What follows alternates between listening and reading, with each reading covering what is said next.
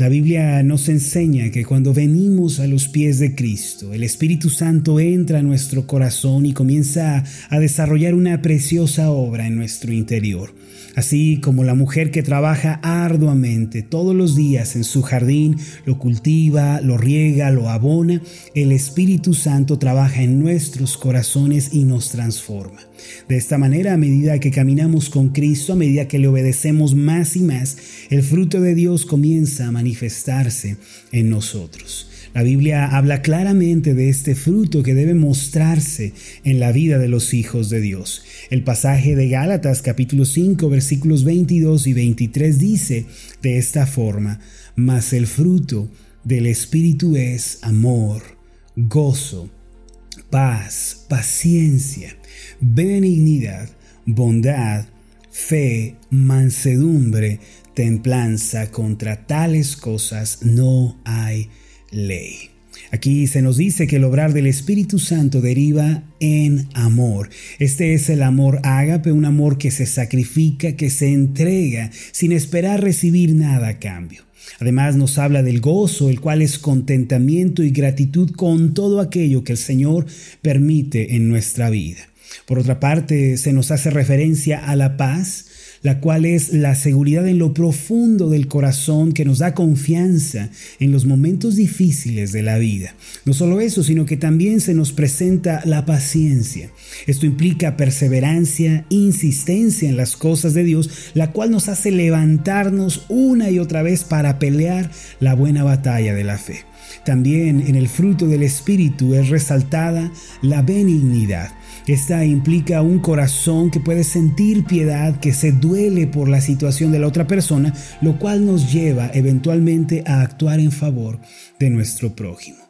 Durante esta semana yo quisiera que reflexionáramos sobre el fruto del Espíritu mencionado en este pasaje de Gálatas 5, 22 y 23. Además de todo lo anterior, amor, gozo, paz, paciencia, benignidad, la palabra de Dios nos habla de bondad, fe, mansedumbre y templanza. Este es el obrar de Dios en el corazón de sus hijos. En primer lugar, la Biblia señala para nosotros la bondad.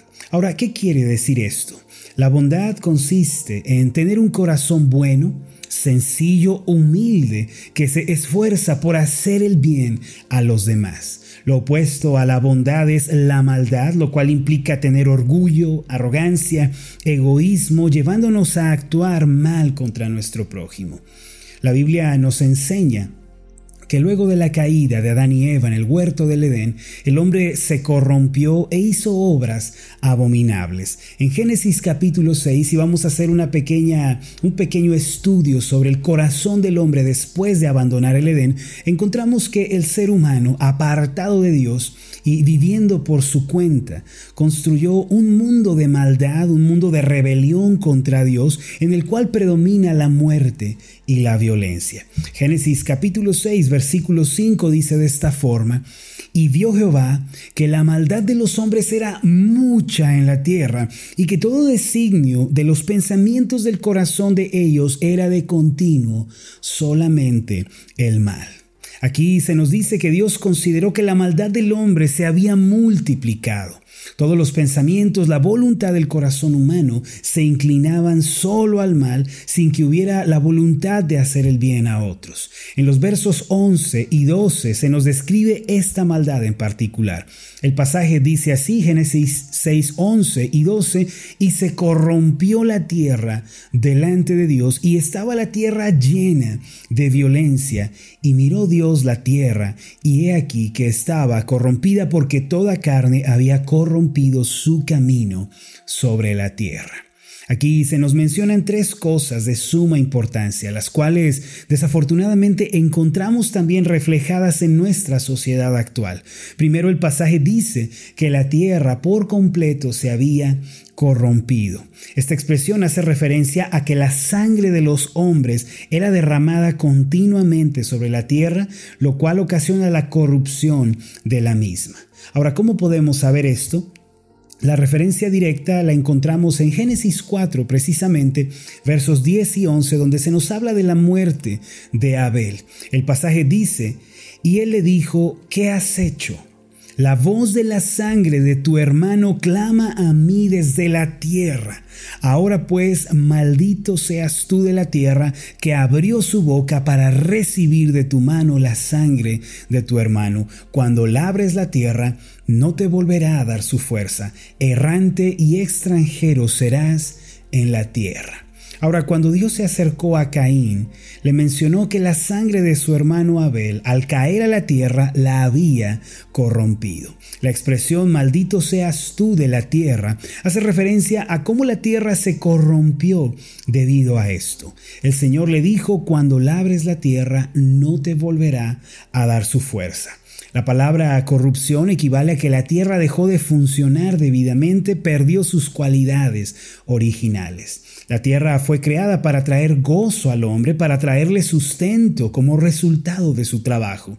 Sin embargo, al ser derramada sangre inocente sobre ella, la tierra dejó de cumplir su propósito debidamente y se convirtió en un lugar de sufrimientos y de dolores para el hombre. En Génesis, en el capítulo 6, versículo 11, Aquí se nos dice que la palabra eh, dada por el Señor, esta expresión de la tierra que se corrompe delante de Él, eh, implica directamente que la sangre es lo que se ha derramado sobre la tierra para hacerla corrupta. Indiscutiblemente esto hace referencia al homicidio, al derramamiento de sangre. Hoy por todo el mundo escuchamos noticias sobre hombres matando a otros hombres. Las guerras, los intereses políticos, el egoísmo siguen derramando todos los días sangre en la tierra. No solo eso, con la aparición del aborto como un acto legal y aprobado por la ley, se está derramando mucha más sangre inocente que en cualquier otra época de la humanidad.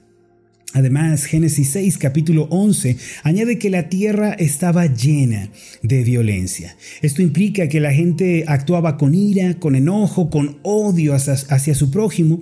Y al igual que en aquel entonces, hoy en día encontramos que la gente ha permitido que el odio, que el rencor, el resentimiento hagan nido en su vida, en su mente y en su corazón.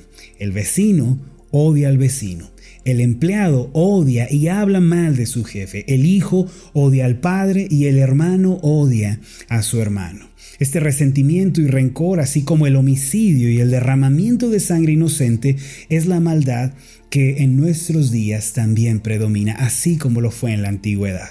Aunque en la, eh, en la actualidad la maldad predomina en el mundo, sea el pan de cada día, los hijos de Dios deben mostrar el fruto de la bondad producido por el Espíritu Santo en sus corazones.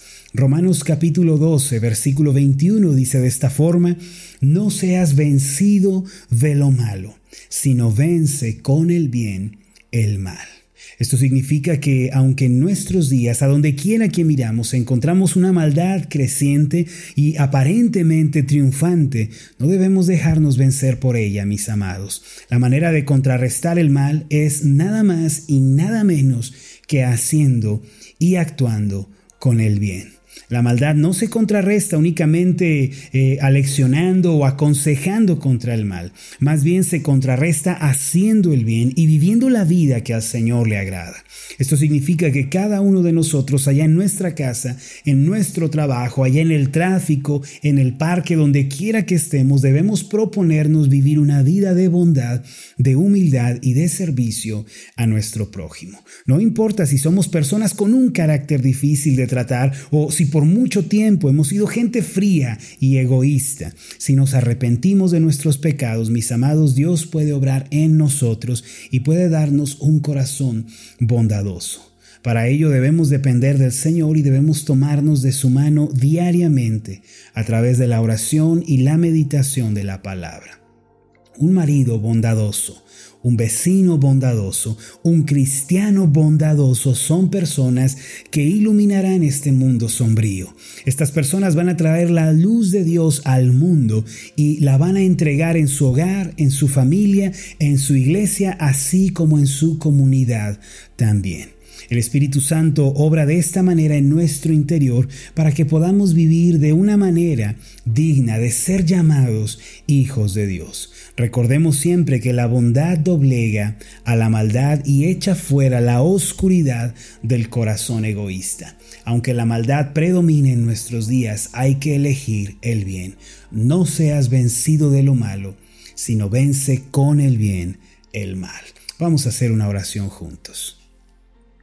Amoroso Dios y Padre Celestial, es verdad que estamos viviendo en un mundo de maldad, de violencia, de derramamiento de sangre, de odio.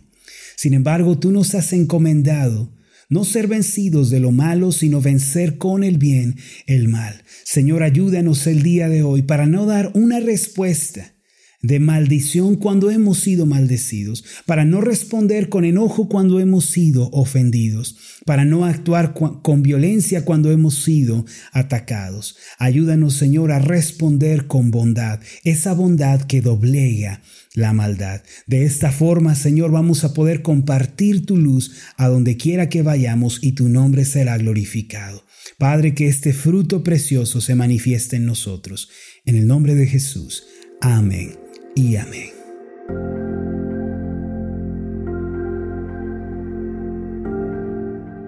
Hola, ¿qué tal? Mi nombre es Marlon Corona, soy el pastor de la iglesia Ascender en la ciudad de Zapopan, Jalisco, en México.